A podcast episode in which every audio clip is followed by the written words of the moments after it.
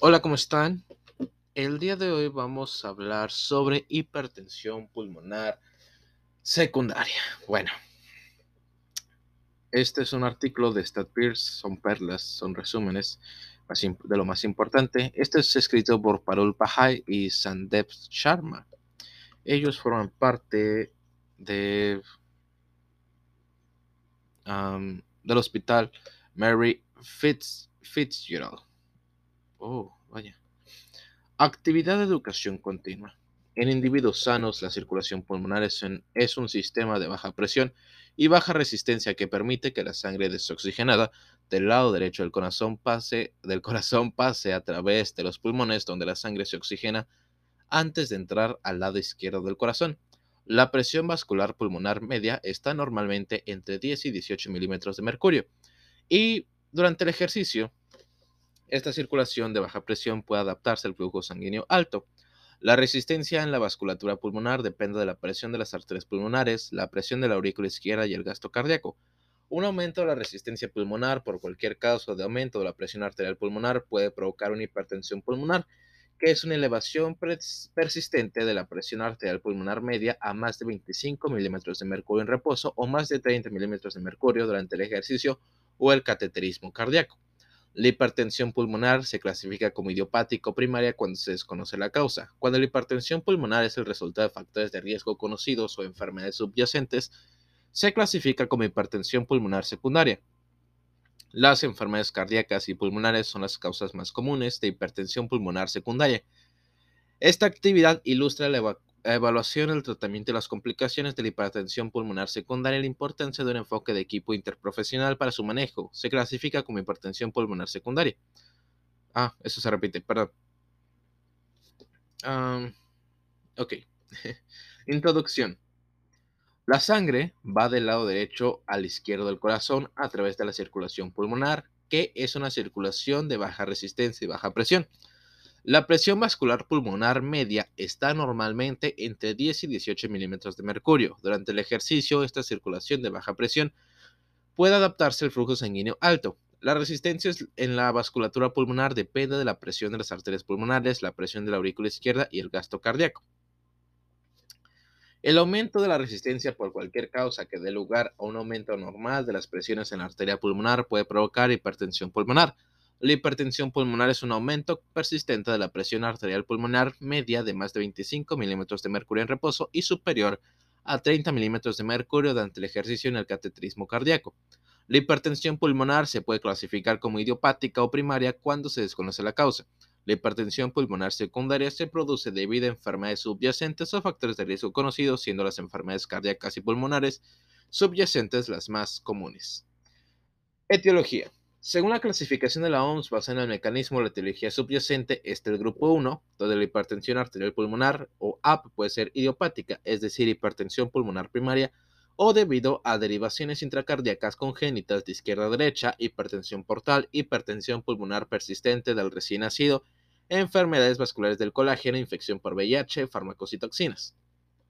En el grupo 2 está la hipertensión pulmonar secundaria a cardiopatía izquierda, valvulopatía cardíaca, miocardiopatía restrictiva, hipertensión venosa pulmonar. Las causas más comunes son la estenosis de la válvula mitral y la disfunción diastólica del corazón izquierdo. Grupo 3. La hipertensión pulmonar asociada a enfermedad pulmonar crónica avanzada e hipoxemia ambiental. Incluye enfermedad pulmonar obstructiva crónica, enfermedad pulmonar intersticial, trastornos respiratorios del sueño y trastorno de hipoventilación alveolar. Grupo 4. Hipertensión pulmonar debido a enfermedad trombótica crónica, enfermedad embólica o ambas. Grupo 5, un gran diverso y complejo, un grupo diverso y complejo de trastornos que conducen a hipertensión pulmonar, que incluye trastornos metabólicos, trastornos sistémicos, enfermedades hematológicas y causas diversas, como trastornos metabólicos como enfermedad de almacenamiento de glucógeno, enfermedad de la tiroides y enfermedad de Gaucher. Las enfermedades sistémicas incluyen sarcoidosis, vasculitis, neurofibromatosis tipo 1, las enfermedades hematológicas como trastornos mieloproliferativos y otras causas que incluyen enfermedad renal terminal en diálisis con presión extrínseca de los vasos pulmonares y embolización del tumor. Epidemiología. La hipertensión arterial pulmonar idiopática o API es una forma rara de hipertensión pulmonar que es más común en las mujeres. La incidencia de estos grupos es similar a las enfermedades subyacentes particulares. La prevalencia de hipertensión pulmonar del grupo 3 parece ser alta en pacientes mayores, sin embargo, la prevalencia varía entre los pacientes con EPOC debido a polimorfismos genéticos con presiones pulmonares medias más altas en pacientes con EPOC con polimorfismos del gen del transportador de la serotonina LN, en comparación con las variantes LS o SS. Las SS. Fisiopatología. La hipertensión pulmonar, independientemente de la causa, se produce debido a la restricción del flujo sanguíneo en una arteria pulmonar. La patología principal del grupo 1 y del grupo 4 es la obstrucción de los vasos pulmonares. Algunas enfermedades como la sarcoidosis, la, esquistosomiasis y la infección por VIH afectan directamente a los vasos pulmonares. El grupo 1P eh, de la presión eh, de la hipertensión pulmonar, eh, la hipertensión arterial pulmonar, Ok, otra vez. El grupo 1 de la, hipertensión pulmonar es la hipertensión arterial pulmonar. Este grupo incluye enfermedades que alteran estructuralmente la vasculatura pulmonar.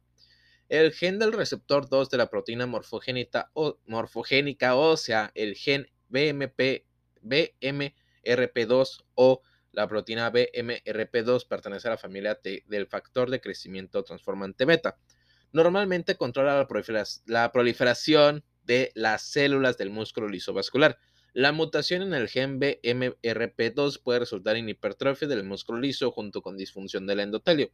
Esto provoca una disminución en el diámetro interno de la luz de la arteria pulmonar que conduce a un aumento de la resistencia vascular pulmonar y un aumento de la poscarga del ventrículo derecho que resulta en altas presiones de la presión ah, auricular, presión AP. Bueno, la presión, la hipertensión pulmonar del grupo 2, hipertensión venosa pulmonar o hipertensión pulmonar postcapilar. La enfermedad del corazón izquierdo causa contrapresión y aumenta la presión hidrostática en las venas pulmonares, lo que eventualmente resulta en un aumento de la presión de las arterias pulmonares. Hipertensión pulmonar del grupo 3. Las afecciones pulmonares crónicas avanzadas conducen a la destrucción del tejido pulmonar y a una disminución del área capilar. Los mecanismos comunes que conducen a la hipertensión pulmonar en este grupo son la vasoconstricción hipóxica y la remodelación vascular de la, vasculatura pulmonar. La vasoconstricción pulmonar hipóxica es un mecanismo compensatorio que se produce para preservar la correspondencia ventilación-perfusión al limitar el flujo sanguíneo a los alvéolos hipóxicos. El mecanismo principal de la vasoconstricción es a través de la señalización mitocondrial y la inhibición de los canales de potasio y la despolarización de la membrana del músculo liso vascular pulmonar, lo que aumenta la entrada de calcio en las células musculares. También se produce una remodelación vascular que afectan a las arteriolas pulmonares. Estos cambios ocurren debido a una mayor expresión de la endotelina 1, a los factores de crecimiento derivados de plaquetas, al factor de crecimiento endotelial vascular y la angiotensina 2 y una reducción de la sintasa del óxido nítrico. La hipertensión pulmonar del grupo 4, la oclusión trombembólica o el estrechamiento de las arterias pulmonares, tanto proximal como distal, pueden provocar un aumento de la contrapresión en la circulación pulmonar. Esto eventualmente conduce a una remodelación vascular debido al esfuerzo constante. La combinación de oclusión de vasos y vasculopatía aumenta la resistencia y la presión dentro de la circulación pulmonar. La hipertensión pulmonar del grupo 5 es multifactorial. Histopatología. La vasculopatía pulmonar se produce como resultado del esfuerzo cortante debido a las presiones crónicamente elevadas de las arterias pulmonares. Incluye hipertrofia de la media, fibrosis de la íntima y engrosamiento de la capa adventicia. Se pueden observar lesiones concéntricas de la íntima en la hipertensión pulmonar grave. Historia y física. Ah, la disnea del esfuerzo, el letargo y la fatiga son los síntomas iniciales debido a la incapacidad para mantener el gasto cardíaco, especialmente durante el ejercicio. La disnea de esfuerzo progresa a disnea en reposo a medida que avanza la enfermedad. En pacientes con, eh, hipertensión pulmonar del grupo 2 se puede observar ortopnea y disnea paroxística nocturna. Los pacientes también pueden quejarse de tos no productiva, hemoptisis y ronquera. El dolor anginoso por esfuerzo, el síncope y el edema periférico pueden ocurrir debido a la hipertrofia del ventrículo derecho y la insuficiencia cardíaca a medida que avanza la enfermedad. La gravedad se basa en la clasificación funcional de la New York Heart Association. Los signos incluyen un componente pulmonar de segundo ruido cardíaco fuerte, que es el hallazgo físico inicial, seguido de soplo de regurgitación tricuspidia, distensión venosa yugular, hepatomegalia y edema de la extremidad inferior, de las extremidades inferiores. Evaluación. Se puede sospechar de hipertensión pulmonar en la presentación clínica, sin embargo, es importante descartar otras causas ya que los signos y síntomas de la hipertensión pulmonar son inespecíficos. La clase funcional inicial del paciente se puede determinar mediante la prueba de caminata de los 6 minutos. Si se sospecha hipertensión pulmonar, se puede hacer un diagnóstico presuntivo de hipertensión pulmonar con ecocardiografía que estima la presión sistólica de la arteria pulmonar y la función del corazón derecho. Se realizarán más pruebas para excluir enfermedades cardíacas y pulmonares, que son las causas comunes de la hipertensión pulmonar. Estas pruebas, que incluyen electrocardiograma, prueba de la función pulmonar, con la capacidad de, difusión de los pulmones para el monóxido de carbono o DLCO, gasometría arterial, radiografía de tórax y tomografía computerizada de alta resolución. El electrocardiograma muestra hipertrofia del ventrículo derecho, agrandamiento de la aurícula derecha, desviación del eje derecho, aumenta la amplitud de la onda P en la derivación 2 en todos los grupos, puede mostrar hipertrofia ventricular izquierda en la cardiopatía izquierda. La radiografía de tórax puede mostrar signos de cardiopatía izquierda como congestión vascular pulmonar y derrame pleural. En la, en la HAP, ah, en la, la hipertensión pulmonar arterial se puede observar un aumento del tamaño del ventrículo derecho y cardiomegalia en todos los pacientes. Las exploraciones del de volumen las exploraciones VQ se realizan para descartar hipertensión pulmonar tromboembólica crónica, HPTEC, una vez que se excluyen las causas comunes. Los pacientes con defectos de perfusión se evalúan más a fondo mediante angiografía pulmonar por tomografía computerizada y cateterismo cardíaco derecho. El diagnóstico de hipertensión pulmonar se puede confirmar con un cateterismo cardíaco derecho que mide con precisión los parámetros hemodinámicos. El catéter de arteria pulmonar puede medir directamente la presión venosa central, la presión intracardíaca del corazón derecho, la presión de la arteria pulmonar, la presión del enclavamiento capilar pulmonar eh, derecho, del capilar pulmonar, perdón, y presión de la oclusión de la presión arterial. El gasto cardíaco, la saturación de la oximoglobina venosa mixta. Estas medidas directas, como la presión, eh, presión, arterial pulmonar media, la presión de enclavamiento capilar pulmonar o PCWP y el gasto cardíaco, se pueden utilizar para calcular indirectamente la resistencia vascular pulmonar. La resistencia vascular pulmonar o RVP ayuda a determinar el pronóstico de la hipertensión pulmonar. La presión arterial pulmonar media es alta tanto en la presión arterial, la presión pulmonar la hipertensión pulmonar arterial como en la hipertensión pulmonar del grupo 2. Pero la PCWP, es decir, la presión de enclavamiento capilar vascular mayor de 15 milímetros de mercurio, se observa típicamente en hipertensión eh, pulmonar debido a una cardiopatía izquierda, es decir, del grupo 2. Tratamiento y manejo. Antes de iniciar la terapia se debe evaluar la gravedad de la enfermedad del inicio. La gravedad de la enfermedad se determina evaluando el deterioro funcional en función de la capacidad de ejercicio del trastorno hemodinámico. El objetivo del tratamiento de la hipertensión pulmonar es la terapia primaria para tratar la causa subyacente de la hipertensión pulmonar. Después de la terapia primaria se reevalúa la gravedad de la enfermedad. Los pacientes con clase funcional, eh, los pacientes con clase funcional 2, 3 y 4 de la OMS con hipertensión pulmonar persistente, a pesar de la terapia primaria, requieren una terapia avanzada que se dirija a la hipertensión pulmonar en sí misma y no la causa subyacente. La terapia avanzada se usa en la mayoría de los casos de presión de hipertensión pulmonar arterial del grupo 1 y en algunos pacientes con los grupos 3, 4 y 5 según el caso. Sin embargo, casi nunca se usa para los pacientes del grupo 2, que es la hipertensión debido a cardiopatías. La terapia avanzada incluye agonistas de la prostaciclina, antagonistas del receptor de endotelina, potenciadores del óxido nítrico y del GMP cíclico y en raras ocasiones bloqueadores de los canales de calcio. Se utiliza una terapia combinada o alternativa en pacientes con la eh, presión arterial, hipertensión pulmonar arterial refractaria. En pacientes con presión hipertensión pulmonar del grupo 1, ninguna de las terapias primarias ha demostrado ser exitosa para la mayoría de los tipos. A menudo se requiere terapia avanzada. Para los pacientes con hipertensión pulmonar del grupo 2, se utilizan medicamentos o reparación valvular para optimizar la función del corazón izquierdo en estos pacientes. En pacientes con sobrecarga de volumen se puede considerar los diuréticos. Se pueden utilizar tiacidas seguidas de diurético de asas. Sin embargo, debe evitarse la diuresis excesiva. La restricción de sodio puede resultar útil. La insuficiencia cardíaca debe tratarse de acuerdo con la fracción de eyección. Los betabloqueantes, los nitratos y la digoxina deben evitarse en una fracción de eyección preservada antes hasta que sea muy necesario. Tratamiento de enfermedades coexistentes como hipertensión, valvulopatía, cardiopatía isquémica, diabetes, enfermedad de la tiroides y modificación del estilo de vida. Las estrategias de monitoreo remoto, como el peso y los síntomas, pueden ayudar a reducir las hospitalizaciones en pacientes con insuficiencia cardíaca con fracción de eyección reducida o conservada. Pacientes con hipertensión pulmonar del grupo 3, el oxígeno suplementario para corregir la hipoxemia y el tratamiento de la causa subyacente de la hipoxemia. En pacientes con hipertensión pulmonar del grupo 4, el paso más eficaz para el paso más eficaz para reducir eficazmente la resistencia de los vasos pulmonares secundaria a la tromboembolia crónica es la tromboendarterectomía pulmonar. La enfermedad de vasos pequeños es una contraindicación ya que la reducción de la resistencia vascular pulmonar después de la, trombo, de la tromboendarterectomía no es la esperada. El síndrome de robo de la arteria pulmonar y edema pulmonar por reperfusión son las secuelas negativas comunes. Después de la mejora inicial, después de la tromboendarterectomía, puede ocurrir eventos adversos tardíos como hipertensión pulmonar residual o hipertensión pulmonar recurrente. Si la enfermedad es inoperable y no se puede realizar la trombectomía, la angioplastía de arteria pulmonar con balón es una alternativa. Diagnóstico diferencial. El cuadro clínico en específico lleva un retraso en el diagnóstico de hipertensión pulmonar debido a la superposición con enfermedades comunes del corazón y los pulmones. El diagnóstico de hipertensión pulmonar se puede realizar evaluando y excluyendo lo siguiente.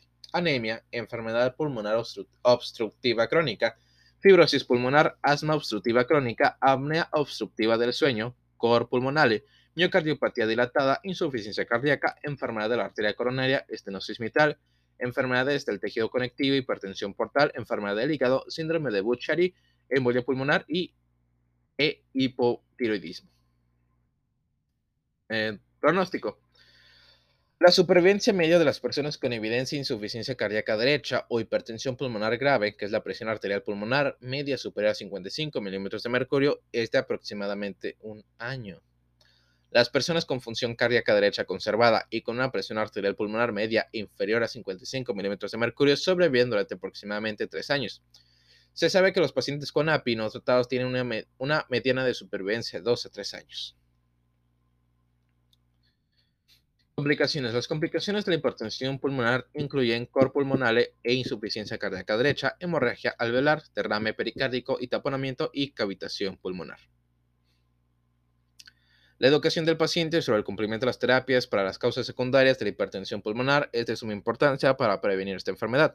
Los pacientes diagnosticados con apnea obstructiva del sueño, enfermedad pulmonar obstructiva crónica y tromboembolismo venoso deben recibir asesoramiento sobre el riesgo potencial sobre el riesgo potencial de hipertensión pulmonar si la afección subyacente no se trata adecuadamente. Se debe hacer eh, especial hincapié en el abandono del hábito de fumar en todos los pacientes con hipertensión pulmonar diagnosticada. Eh, perlas y otras cuestiones.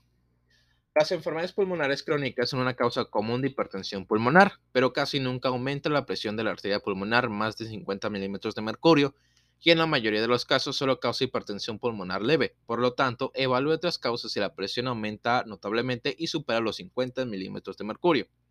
Evalúe las enfermedades vasculares del colágeno, ya que la enfermedad pulmonar intersticial o EPICO existe con muchas de ellas, como el síndrome de CRESS, la esclerodermia, el lupus eritematoso sistémico, el síndrome de Sjorgen, la, la dermatomiositis, la polimiositis y la artritis reumatoide. Algunos pacientes con apnea obstructiva del sueño pueden tener hipertensión pulmonar leve. La hipoventilación alveolar puede ocurrir debido a deformidades en la vértebra torácica, enfermedades neuromusculares como parálisis del diafragma o músculos respiratorios débiles, trauma en el, nervio frénico y todos estos pueden conducir a hipertensión pulmonar. El oxígeno suplementario y la VPP intermitente son útiles. La enfermedad tiroidea es un factor de riesgo tanto, tanto de tromboembolismo crónico como idiopático. La disnea progresiva y las características clínicas de la hipertensión pulmonar en pacientes con sarcoidosis es una indicación para, para la evaluación exhaustiva. La sarcoidosis causa cambios eh, fibroquísticos crónicos graves en el pulmón y puede afectar directamente el sistema cardiovascular. Estos cambios pueden provocar hipertensión pulmonar. Y creo que sería todo. Vamos a ver las preguntas de revisión. A ver, van a ser dos preguntas. Una mujer de 60 años presenta dificultad respiratoria progresiva y limitación marcada con de la actividad física. La auscultación del tórax revela una expiración prolongada. Tiene antecedentes de enfermedad pulmonar obstructiva crónica e hipertensión pulmonar. ¿En qué grupo se puede clasificar según la clasificación de la OMS para la hipertensión pulmonar? Según yo es el grupo... ah, ah caray. Según yo era el 4, pero creo que es el 3. Ah, es el 3. Vamos a ver por qué. La, hipertensión pulmonar del grupo 3 se clasifica como hipertensión pulmonar secundaria a enfermedades pulmonares crónicas avanzadas. La hipertensión pulmonar del grupo 2 se clasifica como secundaria a cardiopatía izquierda, valvulopatía o miocardiopatía restrictiva. La hipertensión pulmonar del grupo 4 es secundaria a una enfermedad tromboembólica crónica. Ah, la hipertensión pulmonar del grupo 5 es secundaria a un grupo de complejo de trastornos que incluyen trastornos metabólicos, sistémicos, enfermedades hematológicas y diversas causas. Oh, error mío, es el grupo 3 entonces. Ah, un hombre de 65 años se presenta para evaluación de dificultad respiratoria. Se queja de somnolencia diurna, fatiga y dificultad respiratoria creciente con limitación moderada de actividad física. En el examen es obeso sin angustia aguda. Los signos vitales están dentro de los límites normales. Se ordena un polisonograma y un ecocardiograma. Eh, la polisignografía revela un índice de apnea y hipopnea, un IH superior a 15 pero inferior a 30 por hora. Un ecocardiograma revela hipertensión pulmonar. ¿Cuál es el tratamiento de elección para la dificultad para respirar de este paciente? Nos da como opciones la terapia diurética, la terapia con prostaciclinas, la terapia de presión positiva continua de las vías respiratorias y la terapia de presión positiva en las vías respiratorias de dos niveles. La respuesta correcta es la terapia de presión positiva continua en las vías respiratorias. Puntos de enseñanza. Estos pacientes tienen hipertensión pulmonar secundaria apnea obstructiva del sueño. La clave para controlar la hipertensión pulmonar secundaria es tratar la causa. Todos los pacientes con hipertensión pulmonar secundaria a apnea del sueño, apnea obstructiva del sueño, deben ser tratados con CPAP. Esto puede también mejorar eficazmente los, los síntomas de la hipertensión pulmonar. La apnea obstructiva del sueño se puede diagnosticar mediante estudios polisomnográficos. Ok, creo que es todo. Muchas gracias por escucharnos. Hugo.